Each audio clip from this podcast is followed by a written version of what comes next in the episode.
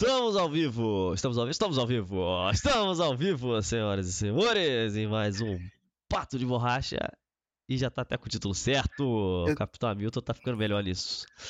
Aí, se muta aí no, no Meet, tô com um retorno doido aqui. Tá com retorno doido? Aliás, esquece, esquece, caguei, caguei. Cagou?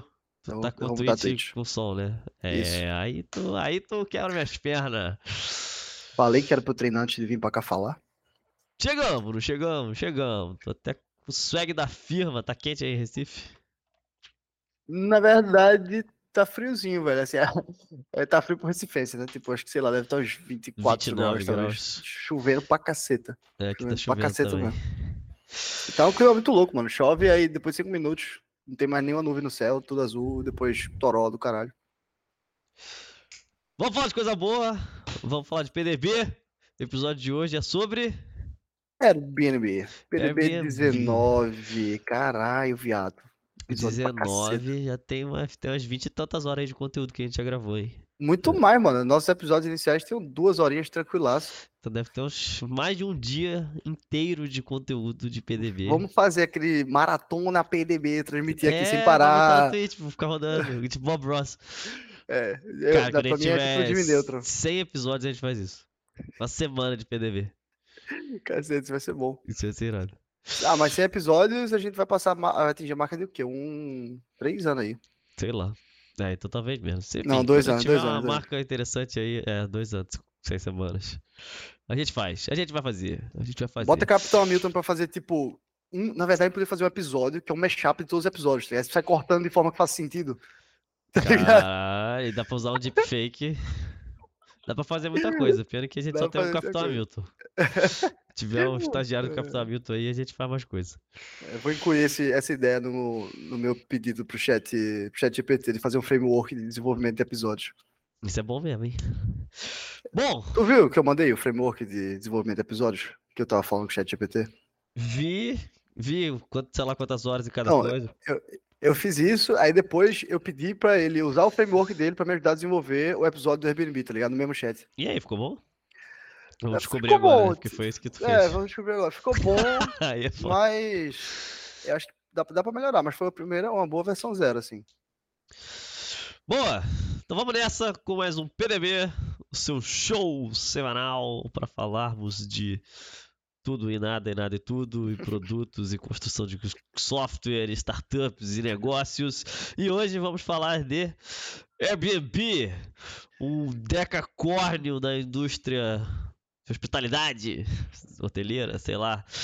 Mudou, redesenhou a indústria, mudou o nosso conceito de viagens, fez o impossível parecer possível. E Pô, essa introdução aí foi a lá Marília Gabriela, e gostei. Tem que fazer isso toda vez agora. Tem que fazer isso toda virar- vez.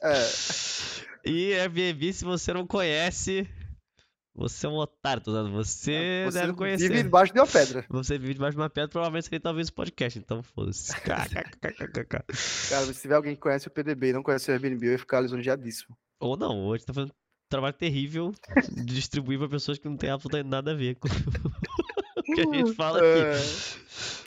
É, é acho improvável.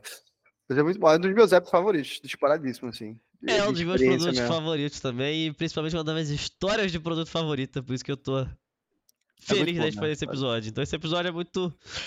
Vai ser parecido no formato que a gente fez no estudo de caso, vai, sei lá como é que a gente pode chamar isso. Do Slack, foi o primeiro que a gente fez. Volta lá alguns episódios e escuta, que é bem O divertido dois, também. dois atrás, acho que foi o 16. Por aí. Tem um episódio do Slack aí, bem legal. Vamos fazer uma coisa parecida com o Airbnb, tentar trazer um pouquinho da história do Airbnb e aprendizados. É... Não sei. Reflexões, não, coisas que a gente curte. Coisas que a gente curte.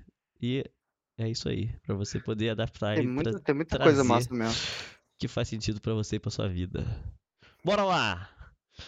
Quer começar com o teu frameworkzinho chat GPT? Não, o framework é pra ajudar a desenvolver, não é pra ajudar a, a executar o podcast. Desenvolver o conteúdo. Então vamos começar, como a gente sempre começa, como os bons fofoqueiros que nós somos, falando dos founders do Airbnb. Brian Chensky, Joe Gebbia, como eles se conheceram? Se conheceram na faculdade de artes. Isso é uma Ah, Onde era? era? Era Berkeley a faculdade? Não, não, né? Não, era uma faculdade. Ele é de Los Angeles, eles se mudaram para São Francisco depois. Eles fizeram faculdade de artes, e aí o Brian Chesky, que é engraçado até um, uma curiosidade sobre a história do Airbnb, é que eu lembro que quando eu acompanhei o case do Airbnb há muitos anos atrás, que era uma coisa desconhecida, Airbnb Breakfast ainda, é, o Joe Gabbia era o cara que falava, assim. Eu lembro que tinha um, um vídeo no Vimeo, que eu procurei muitas vezes na minha vida, esse vídeo no Vimeo, não era nem no YouTube, que era tipo uma conferência e tinha uma mesa redonda e ele falava. E o tópico do, dessa palestra e tal era sobre ser um designer founder que era uma coisa. Até hoje em dia, eu acho que não é uma coisa tão comum, naquela época era muito não comum. Pô, e o Joe Gabbia caras... era o spokesperson da parada. Depois o Brian Chesky meio que assumiu tudo e virou a, a, cara da coisa, né? Eu acho que existem dois pontos aí, né? Que acho que impactam bastante. Mas um é particular, acho que da visão dos caras. Na verdade, eu vi isso vindo de Brian, não foi de, de Joe, mas eu imagino que eles compartilham o sentimento. Que era o sentimento de que e ele cita frases de Steve Jobs para falar sobre isso, que é que design não é sobre a aparência das coisas, é sobre como as coisas funcionam. Mas o twist que ele dá, não é nem um twist, né? O, ele vai um passo para frente e diz: a, a, parada é que isso pode ser aplicado a tudo, né? Não é só a produto, não é só a, a móvel, não é só a casa, é para ser uma empresa, tá ligado? Tudo, tudo pode ser criado, desenhado, planejado e construído nesse sentido, né? De, de fazer o design da coisa. E achei muito legal esse conceito. Eu acho que é algo que a gente faz naturalmente de, de algumas formas interessantes também. E aí, Talvez esse tenha sido o grande diferencial. O Brau tá por aí, olha lá. Tá no chat, tem interação no chat. Louis Brau, a famosa Al Capone. Boa, e aí Brian Chesky foi para a faculdade de artes, escola de artes, e os pais dele, ele comenta que ele não veio de uma família de empreendedores, nada disso, então, tipo, Sim. tipo, empreendedores de uma parada que tava muito, não era é muito comum também, no background dele. E ele fala, nunca tive uma família que eu pudesse ligar e falar, cara, tenho 100 funcionários, não sei o que fazer. E a preocupação dos pais dele era dele arranjar um emprego que tivesse seguro-saúde, segundo ele. Era a grande ambição, né? Ele não estava sendo alimentorado por grandes CEOs com amigos CEOs e pais CEOs com um futuro... Um futuro não, né? Um presente robusto e brilhante. E aí a história é que durante a faculdade ele conheceu o Joe Gebbia e os dois se juntaram e decidiram abrir uma empresa juntos. E aí isso foi em outubro de 2007. E eles se mudaram para São Francisco na hype startupeira, né? Vamos é, mudar para São Francisco construir em, algo. Em Los Angeles, eu acho, né? E ele conta que eles se mudaram para São Francisco, ele pegou o carrinho que ele tinha, botou um, um airbed lá, um colchão inflável na mala, se mudou para São Francisco com mil dólares. E até então, sem ideia de nada, né? Sem, sem nenhuma ideia do que fazer, não tinha, não tinha absolutamente nada. É, exato. Conta que eles não sabiam o que eles iam fazer, mas eles iam chegar lá e descobrir, né? E aí eles foram para São Francisco com mil dólares na conta, chegou lá, o aluguel era 1.150 dólares. aí teve o primeiro problema, Quase. né? Tinha que pagar o aluguel. O que, que aconteceu? Eles eram designers, eles sabiam que estava rolando uma conferência de design grande em São Francisco. Eles entraram no site da conferência, viram que todos os hotéis recomendados pela, pela organização da conferência estavam bucados. E aí a grande ideia foi, porra, vamos fazer uma hospedagem bed and breakfast, que é um tipo de hospedagem meio simples assim, né, de pousada que literalmente tem uma cama e te oferece café da manhã, é, para designers dado que, vim, vai ser uma conferência de design, tá tudo bucado, vai ter um monte de designer que quer procurar onde ficar. E aí, pô, parecia uma boa ideia, só que eles não tinham nenhuma infraestrutura para fazer isso, né? Eles só tinham o AP deles lá. Eu acho que o, bed, o, equivalente de bed and breakfast em português talvez seja albergue, né? Ou não? Acho que não, o albergue é hostel, né? Hostel? Tipo... Enfim, acho que bed and breakfast é de uma pousadinha mesmo, assim, sei lá. Ah, ok. Enfim, aí eles pensaram nisso e cara, a gente não tem muitas camas, a gente não consegue oferecer isso para ninguém. Mas o Brian Chesky tinha lá o colchão inflável que ele levou e o Joe tinha feito, tinha acampado, sei lá, no último verão e ele tinha três camas infláveis, dessa história que eles contam. Então eles tinham quatro camas infláveis e falaram, em vez de fazer um bed and breakfast, vamos fazer o Air Bed, Air and, breakfast. and breakfast. E esse era o nome do site e esse é o nome, o Airbnb vem daí, inclusive. é, todo mundo eles... pensa que é por causa de Air no sentido de cloud, né, alguma coisa assim. Eu, eu achava isso até conhecer a história também. Mas é muito mais simples.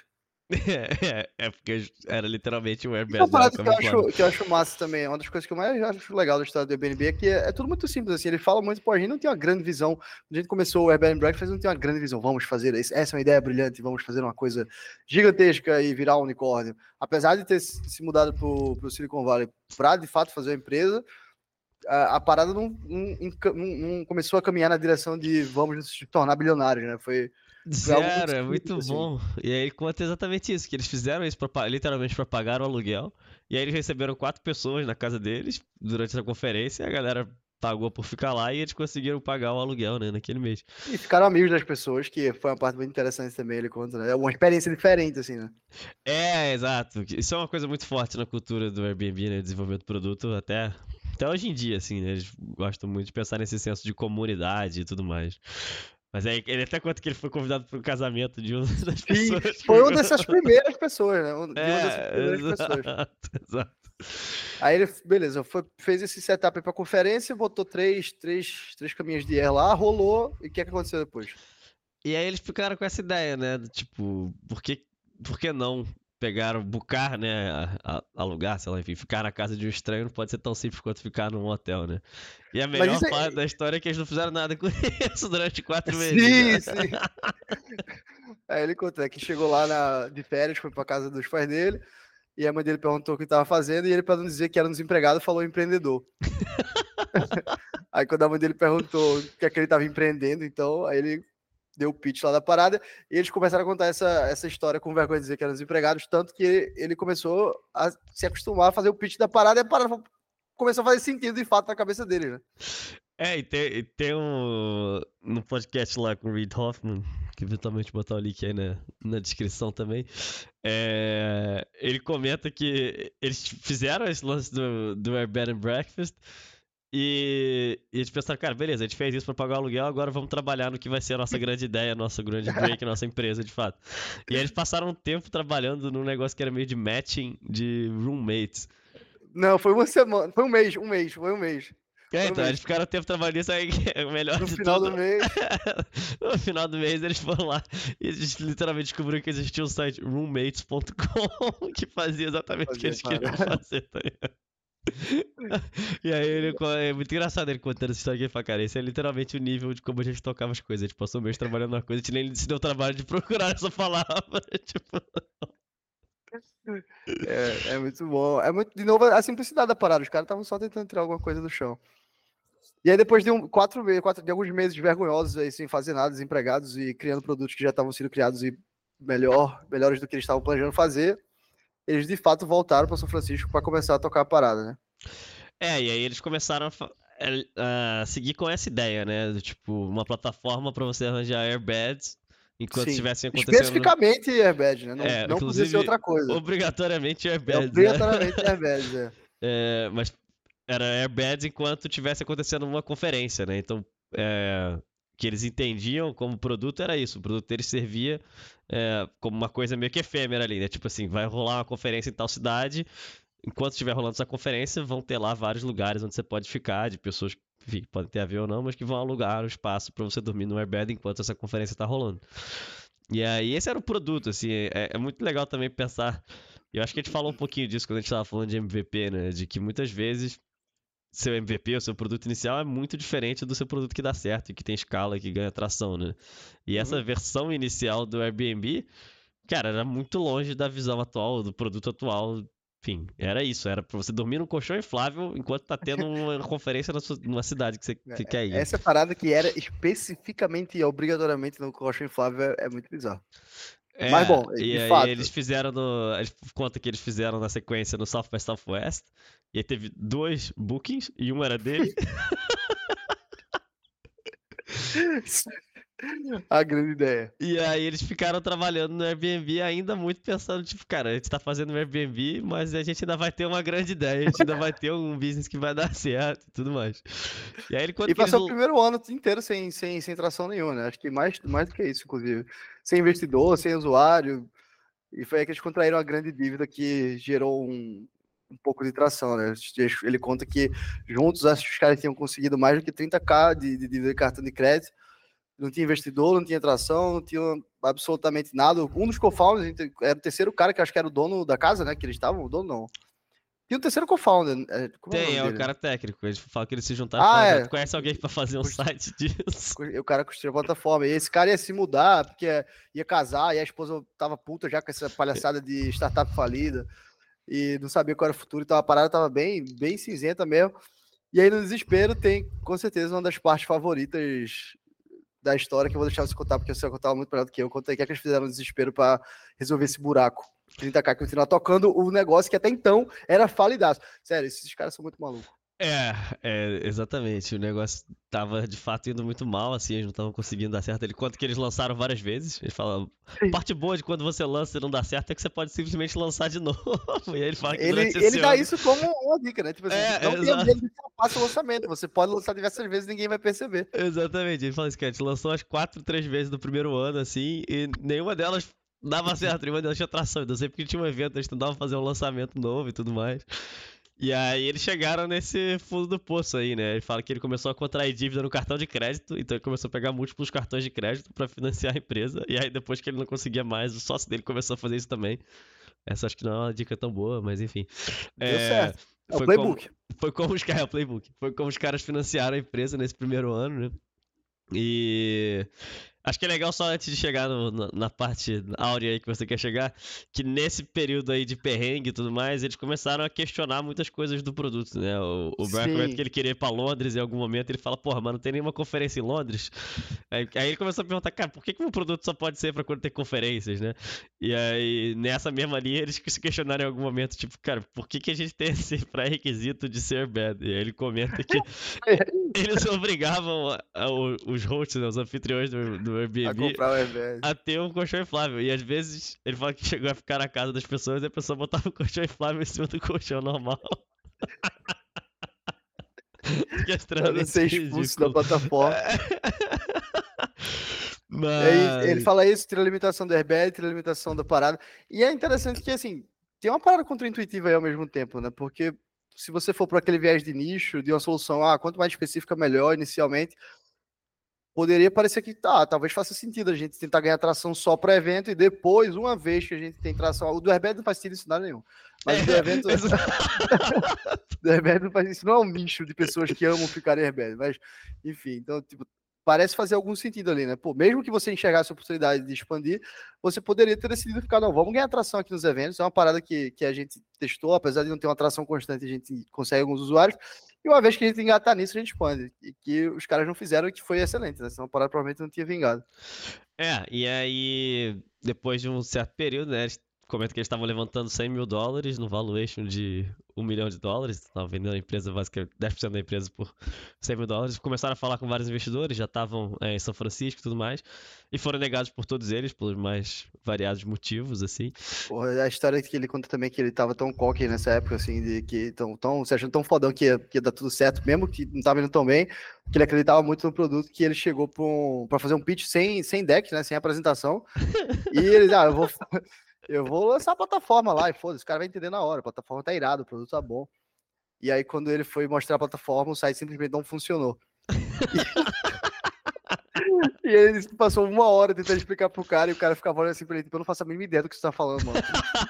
que, que, tipo de produto é esse, tá ligado? E aí a grande lição é nunca vá pra, pra, um, pra um pitch sem pelo menos uma apresentação de backup, veja que seu produto seja irado e funcional.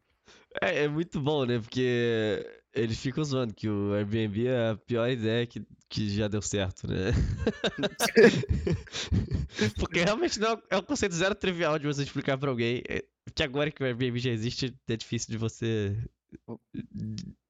Tentar deletar esse, esse. É, deletar esse conhecimento da sua cabeça, né? Mas assim, era basicamente receber estranhos na sua casa, né? As pessoas pagarem pra dormir na casa de estranhos, o que é bizarro. É muito estranho, realmente. Assim, eu, eu não me sinto muito confortável em ser anfitrião, sabe? No meu apartamento, por exemplo, ainda. Mas, enfim. É, e no começo do Airbnb era muito tipo, da pessoa tá morando junto, né? Demorou um tempo até, eu acho que ter, ter a funcionalidade de você poder buscar um, um espaço sozinho, né? Tipo, um apartamento inteiro. Sim, sim, era sobre... Foi sobre você receber quartos, e ficar né? na casa de pessoas, exatamente, num quarto extra, num colchão e tudo mais.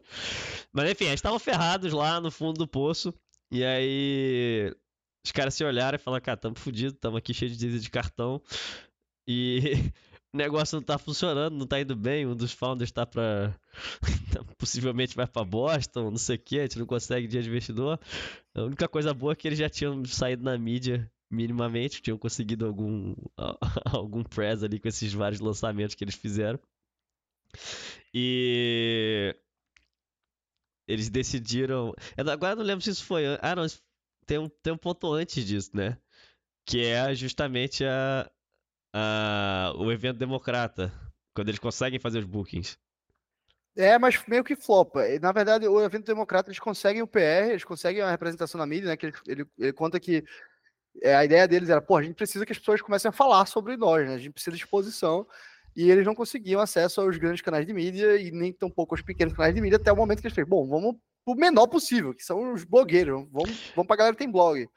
Aí É, falaram com a galera que tinha blog, começaram a ganhar uma certa exposição, da galera de blog foi evoluindo, chegaram nos canais locais de mídia e ganharam atração no sentido de exposição, assim, mas tração de usuário não vingou muito nesses eventos ainda, ele conta. É, foi isso, foi isso. Tipo, eles estavam nessa de fazer conferência, evento e tudo mais, e aí tinha uma das maiores conferências que ia acontecer. políticas, né? Exatamente, que era uma convenção lá, democrata, em 2008, Barack Obama concorrendo, então assim, foi uma comoção muito grande, tem aquele discurso do Obama famoso lá e tudo mais. E tinha uma matemática muito simples de por que isso seria uma boa ideia, né? Tipo assim, o É. número de pessoas que iam, que iam pra conferência, o número de, de hotéis disponíveis, não sei o quê.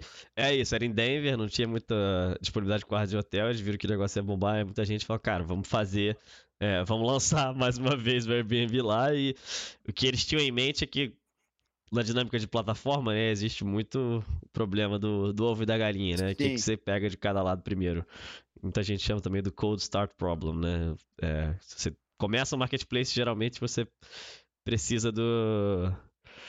Você tem que fazer o equilíbrio de oferta e demanda, né? Justamente a proposta de valor ali, onde você agrega valor como plataforma, é conectando dois lados, né? E Sim. aí, você, por definição, tem que ter um, começo difícil porque você não está populado de nenhum dos dois lados. Então é o problema do ovo da galinha, né? Como é que você consegue mais apartamentos se você não tem hóspedes? Como é que você consegue mais hóspedes se você não tem apartamentos? E aí eles falam, cara, o que a gente precisa é de muita imprensa, vamos fazer um barulho enorme aqui.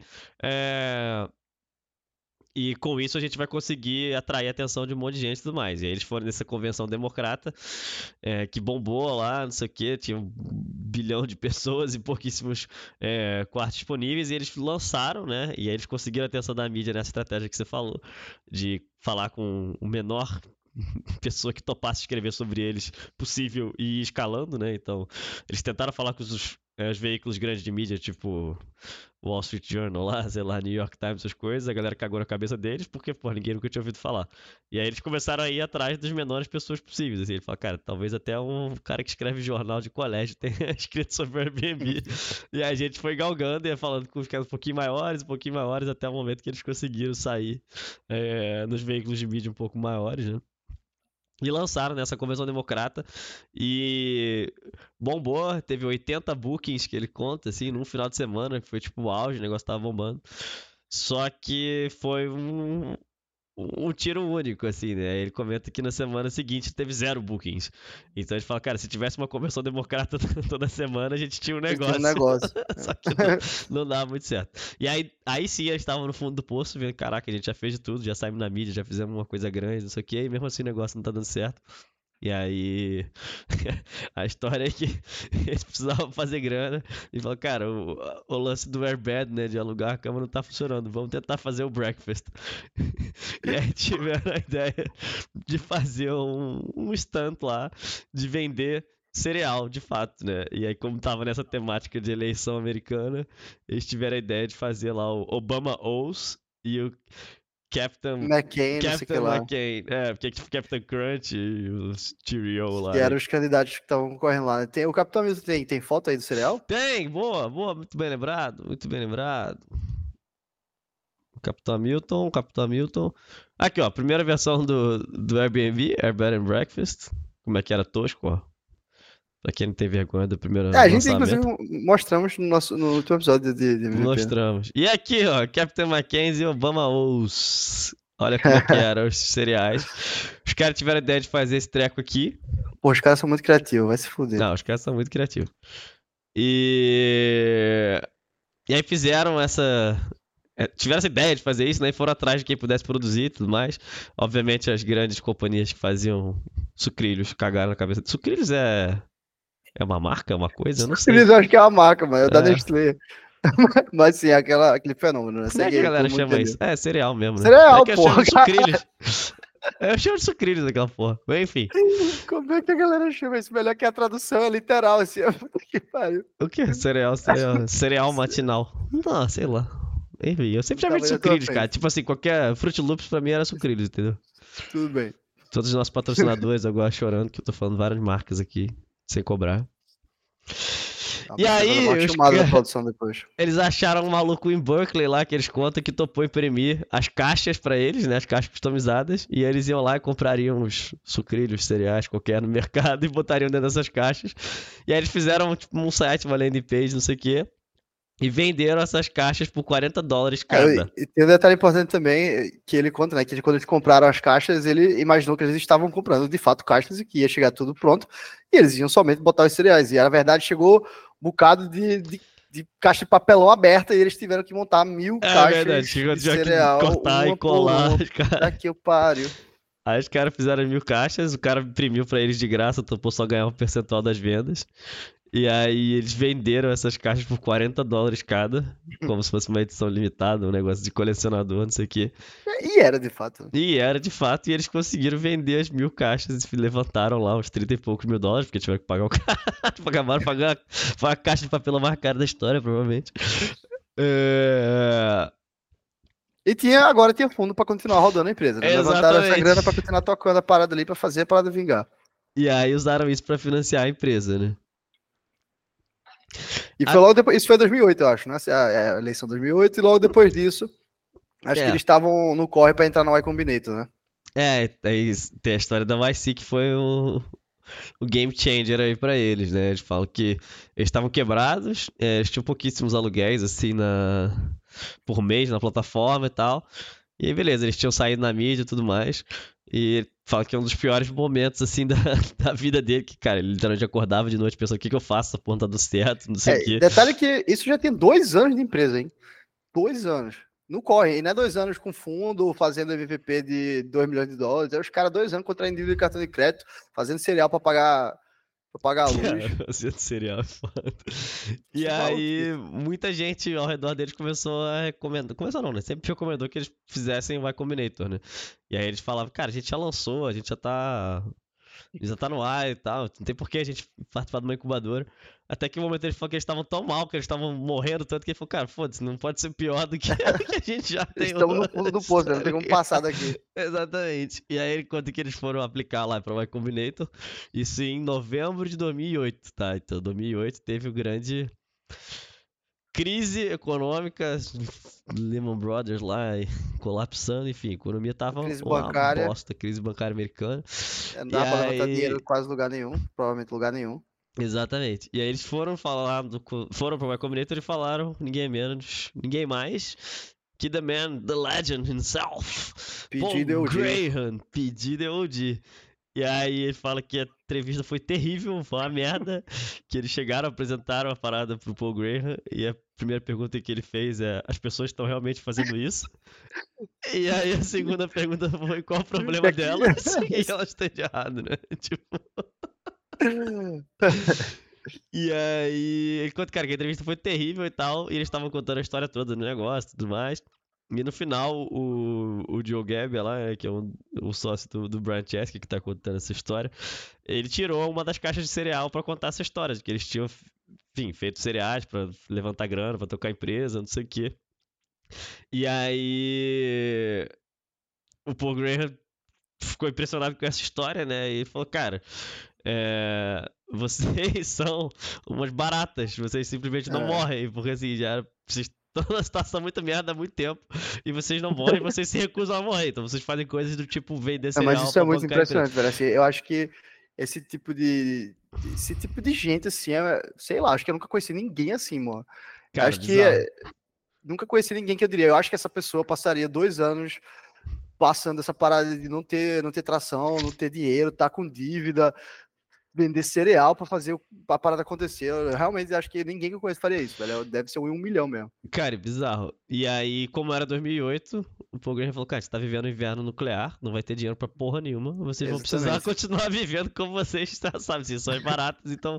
Vocês vão aí. ser as pessoas que vão sobreviver a essa parada. Se tem alguém que vai sobreviver a essa porra, são vocês. É, exatamente. Então, cara, entra aí e a gente vai dar um jeito. E aí, cara, eles contam. O Branchett conta que entrar na Y Combinator foi com certeza tipo, a melhor coisa que aconteceu, que mudou completamente o negócio e tudo mais. E um dos maiores aprendizados, assim, imediatos, né, que eles internalizaram, é o que o Paul Graham fala pra cacete, que a gente já falou aqui algumas vezes, né, que, cara, é melhor ter 100 pessoas que amem o seu produto do que 100 mil pessoas que meio que gostam do seu produto, né? Qual é a razão disso, tu acha? Qual é a razão do que? De... Quais, quais, são as razões? Como é que a gente quebra esse, esse, essa, esse ditado em um pouco mais profundo? Assim? Como é que tu explicaria esse ditado para alguém? Cara, é, o, o que o Paul Graham fala muito é que, assim, é muito mais difícil você ter uma coisa que de fato 100 pessoas amam, e aí eu acho que uma coisa que é, é interessante de pensar é de fato amar uma coisa é muito poderoso e é muito difícil. Então, até e é muito diferente do que gostar de uma coisa, né? Exatamente. Realmente amar a parada. Que até o que o Brian Chesky fala, que a gente vai falar, tinha anotado pra falar um pouquinho mais na frente, daquela dinâmica das cinco estrelas, né? Sim. Então, tipo, cara, cinco estrelas é o que você espera e, e é bom. Você dá cinco estrelas pra uma coisa não quer dizer que você ama uma coisa. Aí ele fala, tipo, amar uma coisa é você mandar um e-mail pra plataforma e falar, cara, coloca seis estrelas que eu quero dar uma avaliação melhor ainda. É, é e... ele, a parte boa analogia dele é se você dá quatro estrelas pro Uber, provavelmente o cara roubou você. É.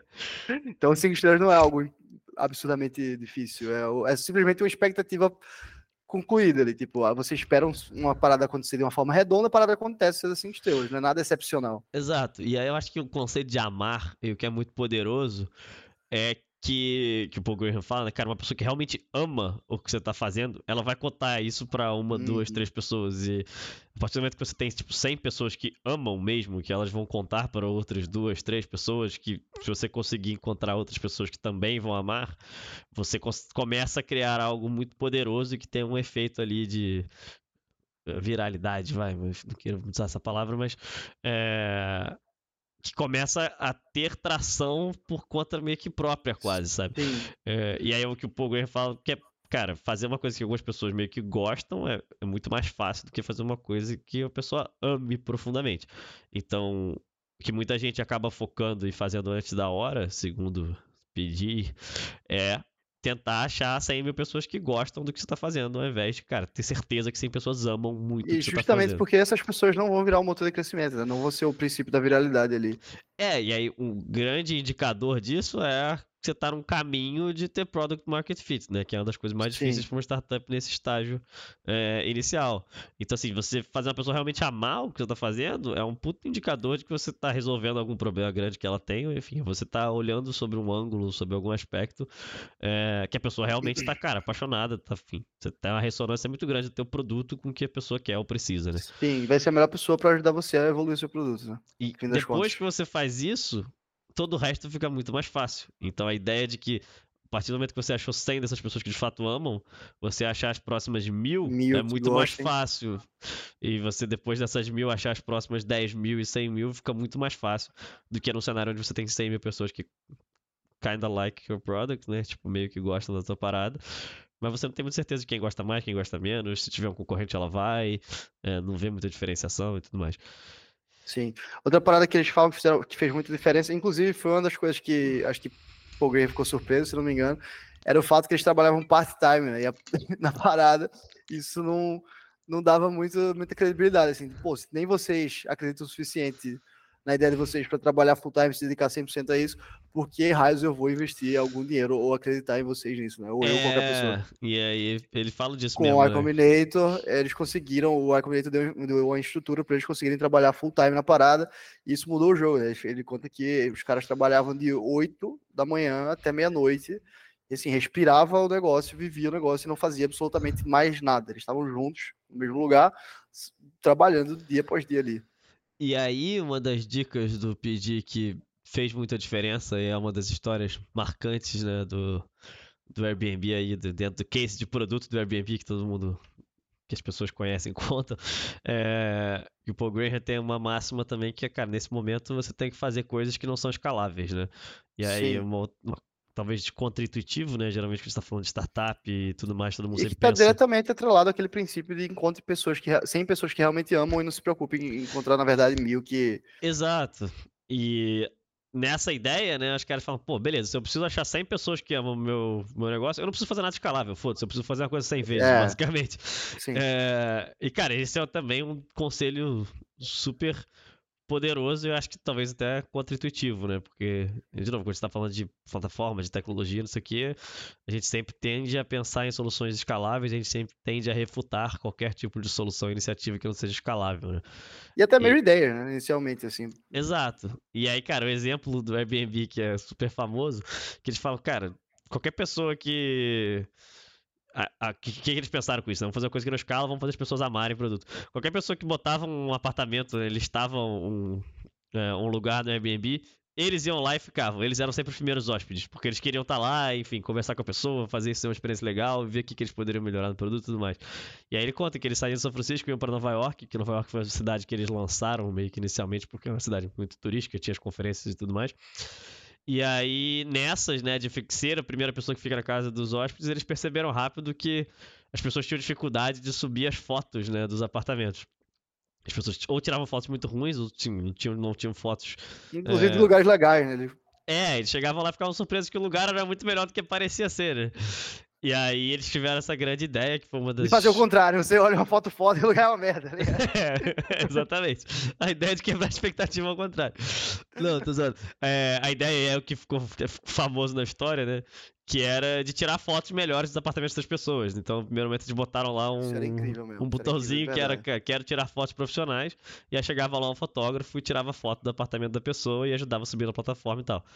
E aí o grande pulo do gato aí, que no primeiro momento os fotógrafos eram eles. Então, eles iam ficar na casa das pessoas, ofereciam esse serviço de fotografia profissional e chegavam lá e eram eles mesmo tirando foto do apartamento e subindo. Eu acho que tinha um é. amigo deles que tirava fotos também, não? Em Nova York? Fotógrafo Cara, tem, deles. Que, o que eu lembro que eu vi no podcast que ele conta é que ele pegou a câmera emprestada, mas era eles que iam lá e hum, tiravam É, acho que é isso, acho que é isso.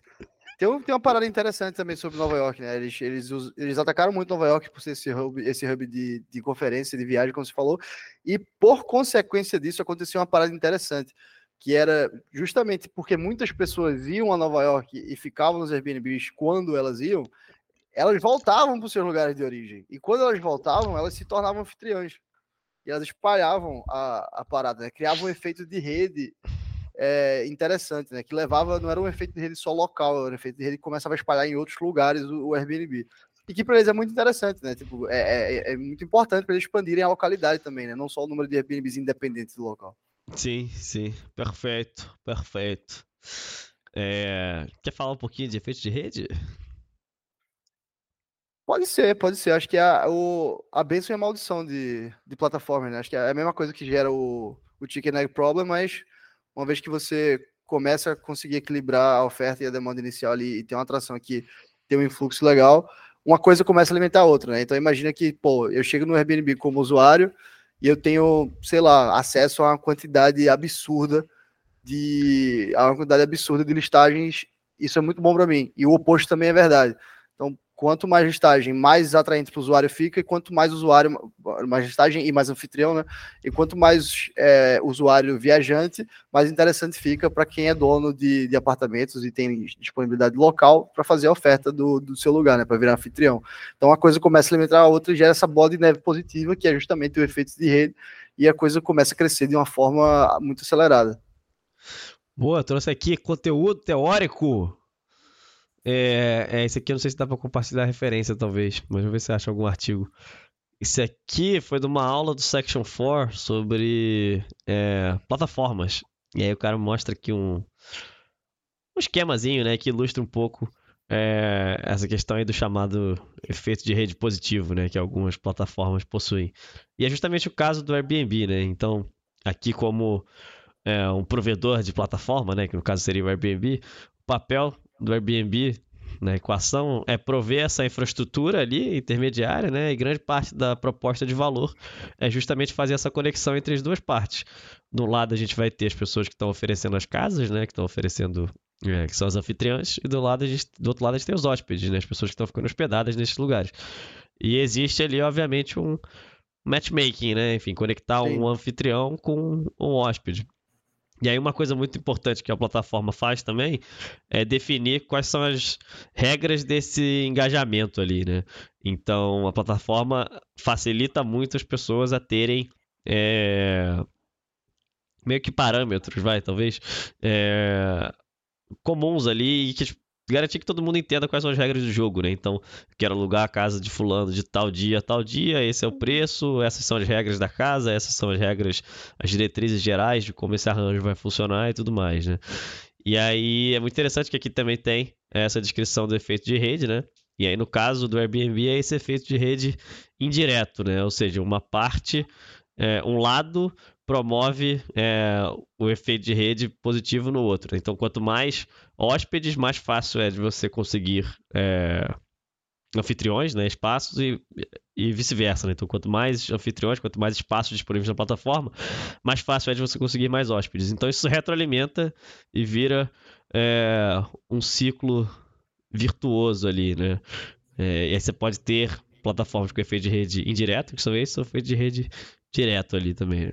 Então, cara, esse é um tipo de modelo de negócio que é muito interessante é, e é muito difícil de ser é, disruptado, né? Então, a gente vê uma leva muito grande de empresas que hoje são bilionárias aí, unicórnios e tudo mais, é, que surgiram em cima é, desse modelo de plataforma, né? Tipo Airbnb, tipo Uber, é, tipo Spotify de alguma forma, enfim, várias várias é, empresas ficaram muito grandes, é, se apropriando e entendendo muito bem como isso aqui funciona, né? E aí aqui o que é interessante também é que cada plataforma pode resolver um tipo de problema, né? Então, é, se uma, um problema muito grande de quem é usuário da plataforma pode ser, por exemplo, ter acesso a múltiplos é, providers, né? enfim, ter acesso a, a, essa conexão do outro lado. É, de outra, pode ser, por exemplo, falta de confiança. Né? Então, o Airbnb, por exemplo, é uma que resolve isso muito bem. Porque justamente ficar na casa de uma pessoa é um, uma troca ali, né? uma relação é uma transação que exige uma confiança muito grande. Você não vai receber qualquer pessoa na tua casa e você não quer ficar na casa de qualquer pessoa, né? É, então, assim, cada plataforma consegue adereçar alguns dos problemas que existem entre essa conexão que está no centro da proposta de valor de maneira diferente. Não sei se eu fugi Pô, muito legal. da coisa, mas... Zero, zero, descobriu bem. Ih, tu Bom. tá apagado, Sandy. Porra. Capitão Milton vacilou. Boa, e aí depois chutou aí tudo, começaram Pera, a tirar antes de foto pular essa parada, hum. acho que tem um, esses, essas duas coisas, assim, são relativamente simples, né? Ficar na casa das pessoas nem tanto, mas o conceito é simples. Ele começou a ir até os usuários dele, né? Foi outro conselho de pedido OG. Vai escutar os usuários, e principalmente os usuários que amam vocês, e fazer mais usuários amarem vocês. E aí começou essa ideia de ir até os Airbnbs serem, serem os primeiros hóspedes e tal. E tem outro conceito interessante também, que a parada das fotos, é, ela surge a partir do princípio de olhar para a experiência como um todo, né? Então, assim, quando a gente fala de produto, muito, produto significa uma coisa a depender da empresa, né? Cada, para cada empresa, produto significa uma coisa diferente.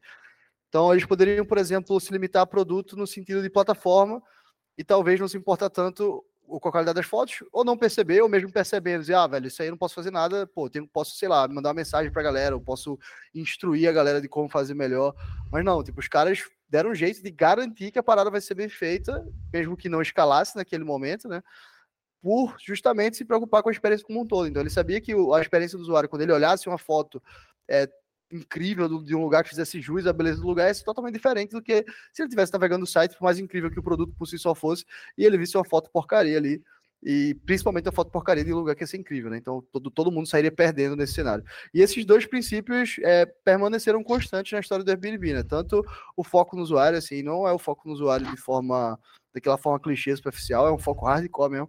E o, o princípio da experiência como um todo, né? Que foi tomando cada vez uma proporção maior e uma necessidade maior, porque o conceito de experiência foi mudando e se desenvolvendo ao, longo dos anos. Sim, cara, isso acho que volta ao ponto que a gente falou lá no começo, né? De designer founder, né, cara? Os caras eram designers, não eram nem designers de, de UX, de UI, como a gente conhece hoje, caras eram designers de produto mesmo, físico, né? Eles fizeram isso na faculdade, estudaram é, produto design industrial, sei lá como é que se chama isso aqui no Brasil, mas é, na época nem era uma coisa também, assim, uma uma matéria que você podia ter na faculdade, nada disso, né? Tipo, design de, de experiência, de interface, esse tipo de coisa. É, e essa mentalidade desde o começo, né? Como você falou, colocar o, o usuário no centro e tudo mais, é um negócio que, cara, permeou toda a história de todo o desenvolvimento do produto ali e faz uma diferença absurda, né? É, ele comenta até um, O ponto aí que ele tem parafraseia o Steve Jobs, né? Que ele fala que em algum momento ele viu uma entrevista do Steve Jobs que que quando o Steve Jobs estava fazendo o iPod, ele tinha uma máxima lá que o usuário nunca podia estar mais de três passos é, de uma música, né?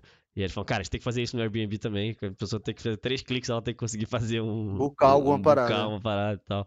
Então, assim, eles internalizavam muitas dessas máximas de usabilidade, de experiência. É... E acho que de maneira muito empírica até, né? Indo lá, estando perto dos usuários e vendo, enfim, experienciando Sim. o negócio, mas o que é muito foda, assim, e é, e é, é raro, né? É difícil de, de ver, assim, né? Então, isso virou um superpoder, acho que do Airbnb, eles entenderam isso conforme eles foram escalando, né? Eles tentaram e conseguiram escalar isso né, da empresa, isso que é impressionante também.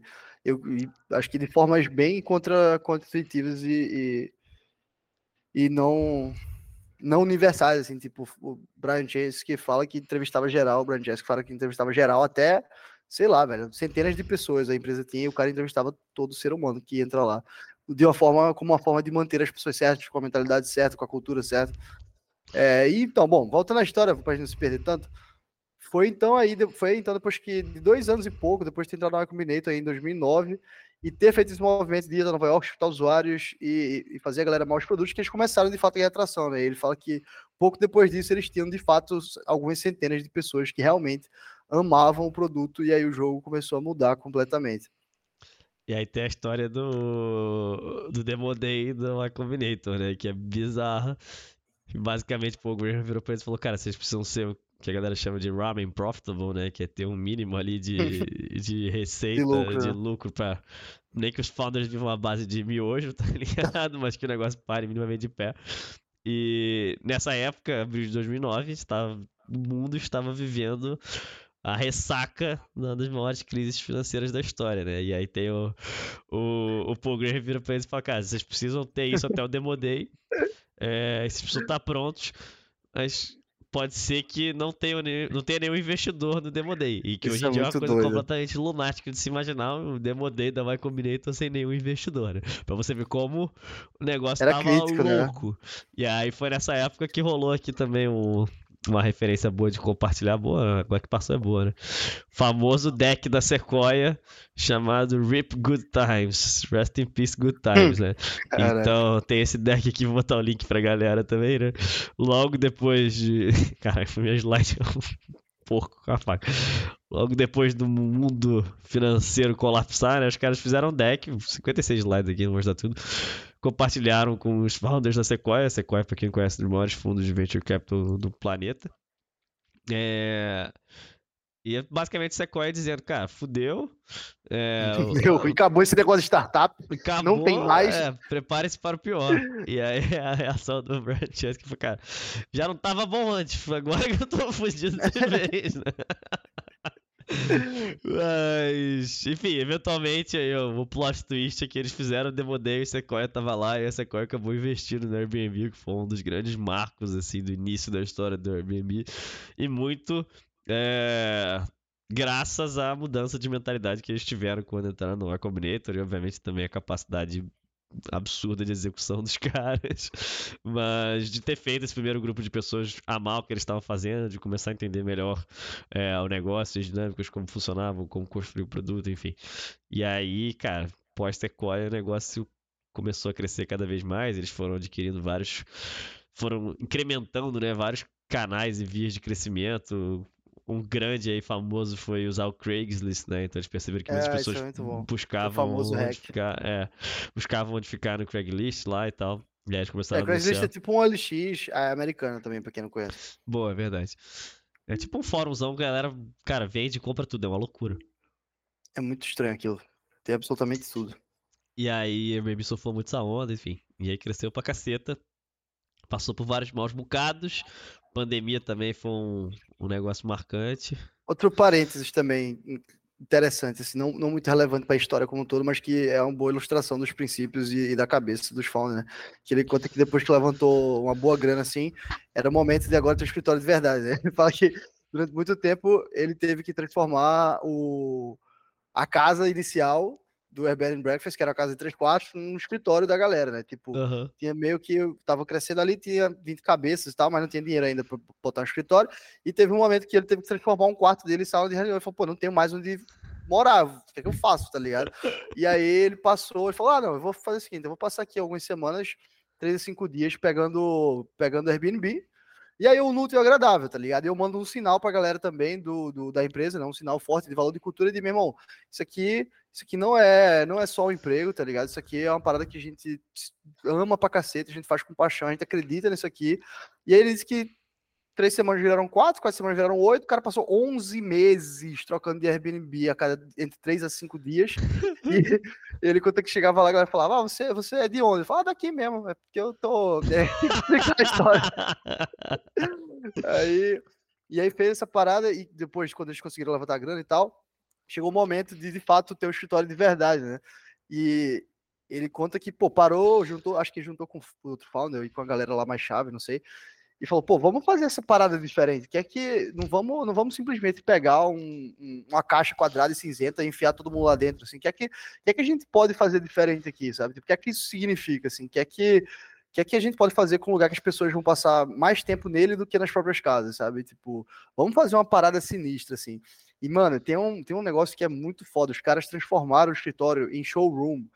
Eles têm, eles tinham as salas de reuniões e várias salas lá que eram representações das listagens de apartamento reais do Airbnb. Eles ligavam pra galera, falavam, ó, oh, a gente pode fazer uma réplica da sua casa aqui, como uma sala de reunião? A galera ficava, como assim? Ah, pode ser? tá bom, manda uma lista de tudo que tem aí, por favor, na, sei lá, na sua sala, tá ligado? E faziam uma réplica. E fizeram um escritório super irado, assim, super diferente, pensando em vários aspectos, e ele conta que muito naquela cabeça, né? Pô, tudo é design, sabe? Tudo pode ser construído Sim. de uma forma consciente e com algum propósito mais específico e que funcione otimizado para alguma coisa, né? Ou, ou pensado com algum propósito. E aí o escritório, a galera hoje faz visita ao escritório, tá ligado? Só para conhecer do mundo inteiro, para ter inspiração e tal. Doideira, acho muito foda isso. É que é uma criatividade. É, e ele fala exatamente isso, que é um pequeno exemplo de como tudo é uma, é uma oportunidade criativa, sabe? Para você fazer alguma coisa diferente. Esse, essa parada é muito foda, velho. Cara, é muito foda. É... Pra caramba isso. Inclusive, recentemente, né? Depois da pandemia, eles, enfim, fizeram política de trabalhar remoto e tudo mais. E o Brian Chesky voltou a, a ficar morando em Airbnbs, né? Ele falou que ele vai voltar a fazer isso. É muito foda. Sabia? Bizarro. É... Cara, esse cara é muito fora da curva. Tem um exercício que ele comenta lá também, que é o exercício das cinco estrelas, que eu acho muito foda. Sim, isso é muito bom. Eu, tinha, eu tinha ouvido tu falar isso pela primeira vez contigo, há mil anos atrás, na época que a gente tomava cerveja na voz depois do escritório para trabalhar mais bebendo cerveja. Arthurito que adora esse, Arthur adora esse, esse exercício aí das estrelas. É muito bom, é muito bom. E tem um lance que você comentou também que eu acho muito foda, que eu lembro quando é, a gente tinha feito Startup School lá, online, né, 2017, e tinha uma aula do, do Brian Chesky que era sobre contratação e tal. E ele fala, cara, que ele chegou a demorar seis meses para fechar uma vaga que era chave lá, acho que era tipo de engenharia, sei lá. Gestão ou de engenharia? É, porque ele era muito apegado, eles sempre foram muito apegados a, enfim, a cultura, e eles queriam muito encontrar a pessoa certa e as vagas e as primeiras contratações ele entendia que eram muito chave, né?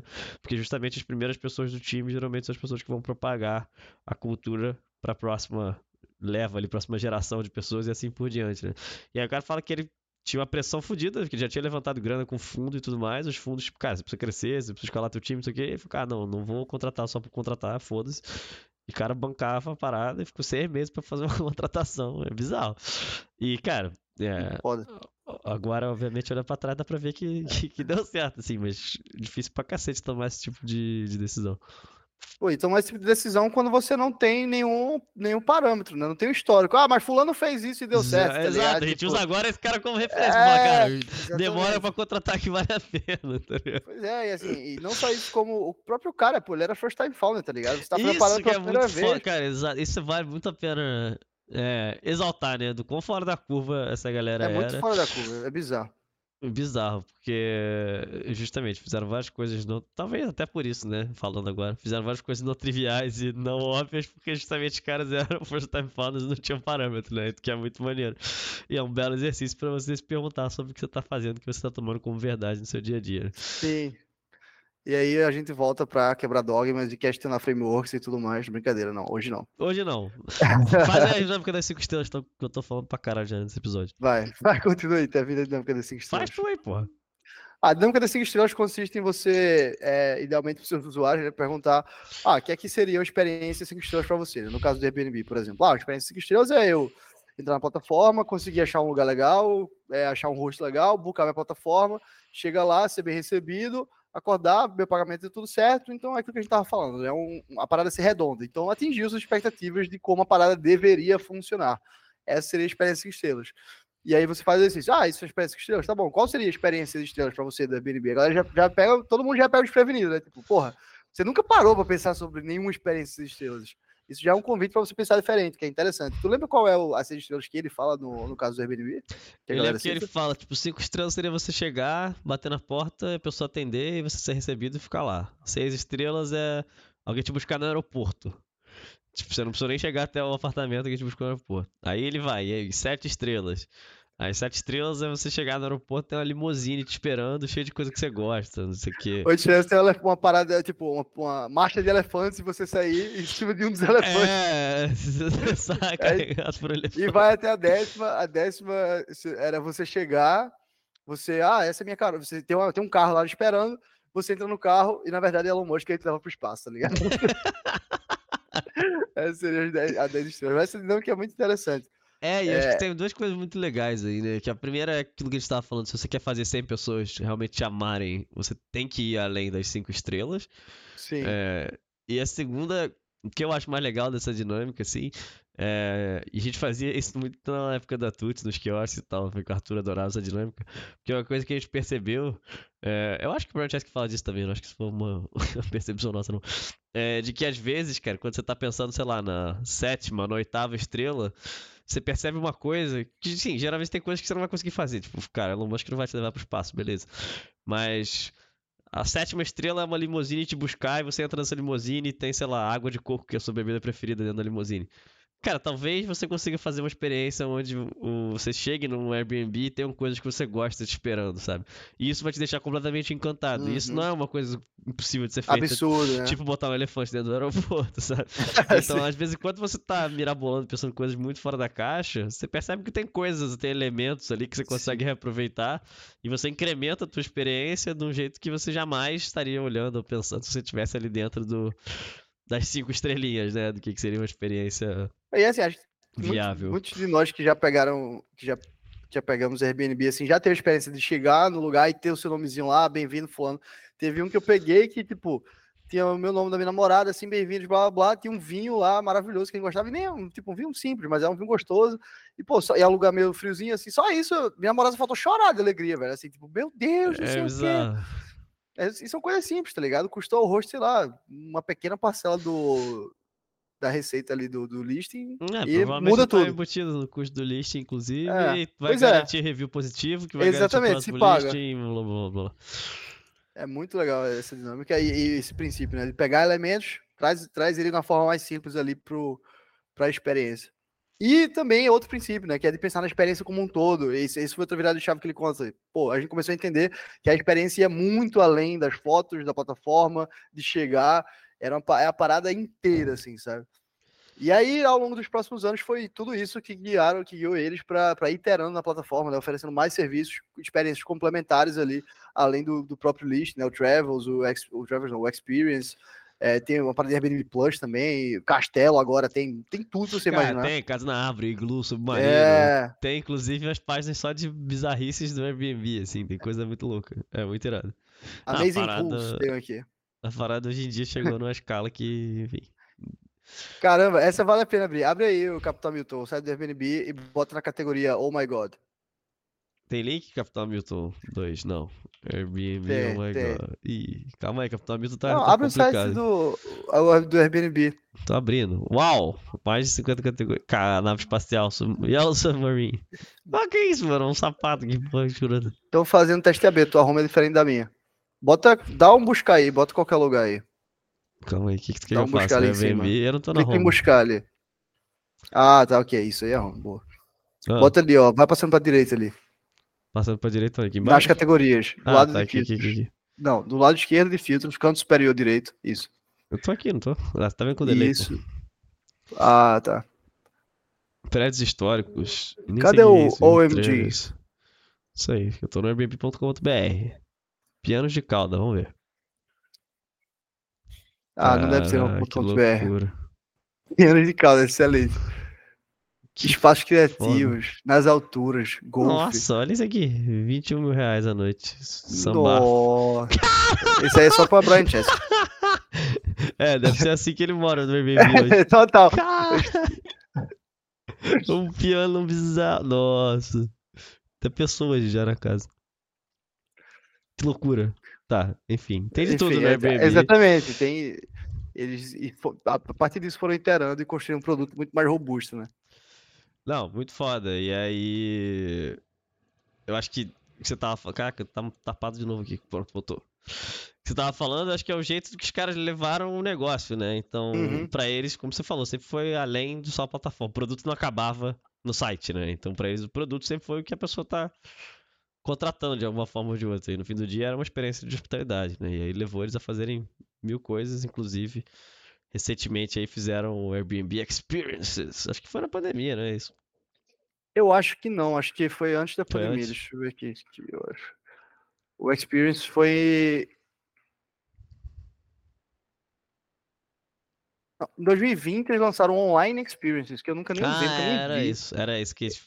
Pô, a Airbnb obviamente sofreu muito com a pandemia, né?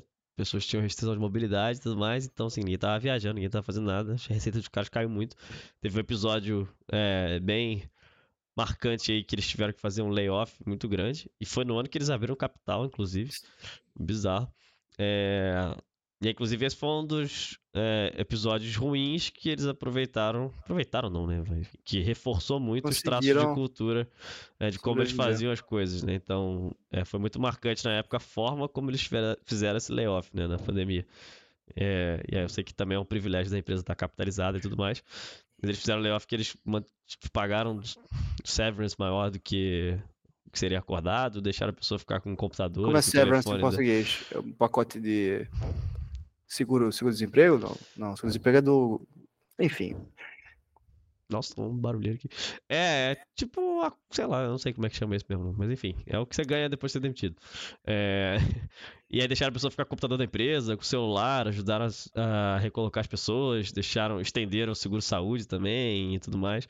E, É. e fizeram uma parada irada para os anfitriões também, né? Eles estabeleceram um fundo de 250 milhões em apoio aos anfitriões que estavam impactados. E ti- tinha uma feature específica também que permitia as pessoas, eh, os viajantes, doarem para os seus hosts favoritos.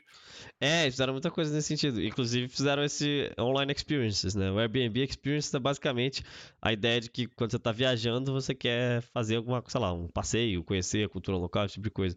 Então você pode boocar também dentro do próprio Airbnb, por exemplo, fazer um, um tour, um free walking tour na cidade, fazer uma degustação de vinho, esse tipo de coisa. E aí, na época que a pandemia aconteceu, eles fizeram online experiences, né? Então você podia fazer, sei lá, uma aula de tango remoto, sabe qual é? E Era um jeito da galera, enfim, que estava sendo impactada por falta de turistas também conseguir é, ter algum tipo de remuneração, esse tipo de coisa. Boa. E aí, E aí os caras estamos. saíram do outro lado da pandemia gigantescos, IPOsados, sofreram, obviamente, valuation, mas muito bem estabelecidos, maior do que maiores empresas de hotelaria do mundo combinadas, num modelo de negócio completamente disruptivo, inesperado, não óbvio, fora do comum.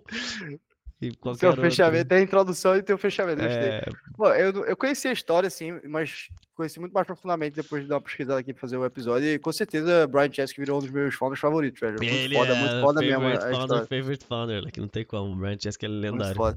Qual tu diria aí pra gente fechar? Acho que são as principais lições aí da história do Airbnb. Eu acho que são poucas, mas são poucas muito poderosas, assim, porque os caras fizeram de uma forma muito foda.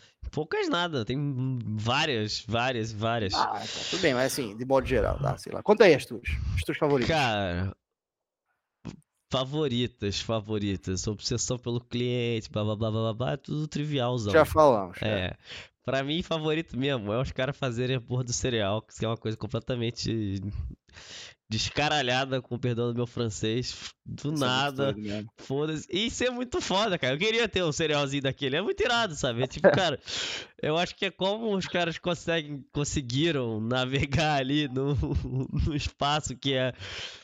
Porra, construir um negócio grande e, difícil pra cacete, num ambiente difícil e ao mesmo tempo tá fazendo uma parada que você acredita, que você gosta e que você consegue. E um ambiente difícil em vários aspectos que gente não abordou, né? Regulatório ainda, social, na é, da confiança. Assim, ao longo é um da escala.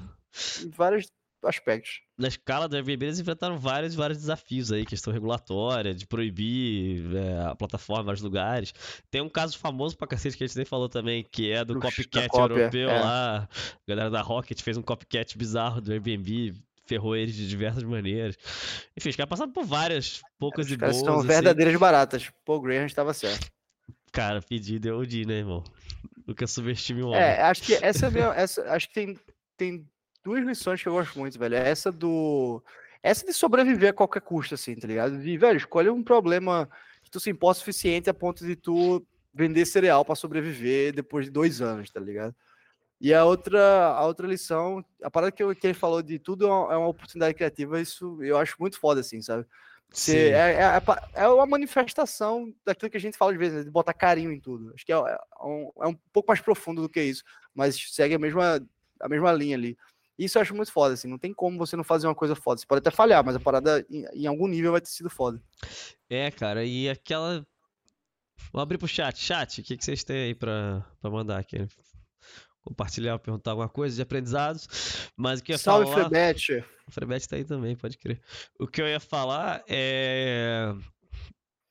Isso que você falou, tipo, tudo uma oportunidade de você fazer algo foda, encantador, enfim, expressar um pouco do, do que você gosta, acredita, né? E que no fim do dia, a porra do dinheiro sempre vai ser consequência, né? Então, tipo, os caras ficaram obcecados em fazer 100 pessoas amarem o produto, o resto das coisas veio, sabe? Então, enquanto era sobre, cara, precisamos fazer press, né? Precisamos estar na mídia por estar na mídia, ou precisamos ter números grandes por ter números grandes, o negócio não engata. e, que eles, e que eles tentaram também, né? Não é como exato, se fossem pessoas exato. ultra brilhantes que sabiam o caminho. Os caras saíram batendo cabeça ali. Fizeram, cara, fizeram do jeito. Pô, os caras saíram no New York Times, o caralho, e mesmo assim o negócio não virou, sabe? Tipo. Sim. Não é sobre isso, né? Tipo, volta ao, ao, aos basics lá, cara. Quando as pessoas começaram a amar a parada, o negócio começou a engrenar, começaram a achar mais pessoas parecidas, efeito de rede começou a bater, né? Os hóspedes começaram a virar anfitriões, isso foi fazendo a rodinha girar e tudo mais. O que, pô, pra mim é um aprendizado gigantesco sobre Sim. por que, que designer founders são fodas. Se você é designer tá ouvindo isso, considere ser um founder. é isso, com isso fechamos o app 19, estudo de caso Airbnb. Foi irado isso, gostei também. É, Caralho, uma hora e sete já, mané. Muito rápido. Hora e sete. Esses Boa. estudos de caso são bons, eu gosto. Me é. divirto. É. Me divirto. é isso, senhoras e senhores. Esse foi mais um Pato de Borracha com a história do Airbnb. Eu sou o Lucas Bittencourt. Eu sou o Cauê Beltrão. Nos vemos quarta que vem, sete meses, mesmo bate-canal, nesse mesmo bate-horário, que é uma referência provavelmente velha demais para quem tá nos ouvindo. Nem tu deve conhecer essa referência do Batman quando passava na TV. Nem é da minha época, não. sei de já é velho. Sei por terceiros. É, exatamente. É isso. É isso, obrigado, Mais um mais uma Valeu. honra, mais um, mais um dia de honra aqui compartilhando a sua companhia. É isso, eu posso dizer o mesmo. Muito obrigado a todos que Tamo participaram junto. no chat. Hoje o chat estava fervoroso aqui, cara. Fervoroso, tá altas mensagens. Pena que não deu tempo de responder. Desculpa aí que a gente não respondeu. aqui quem é, o que aparece. Oi, tava tipo no... aquela notificação de gente famosa. que é? Como é que é? Ó, depois tu, eu vou mandar a conta aí pra NG, que ficou aparecendo a Mechan aí durante os 7 minutos no início do, Ih, tem que parecer Mac, ó. Ah, moleque. é swag, mas é da Ink também, então tá. tá é isso aí.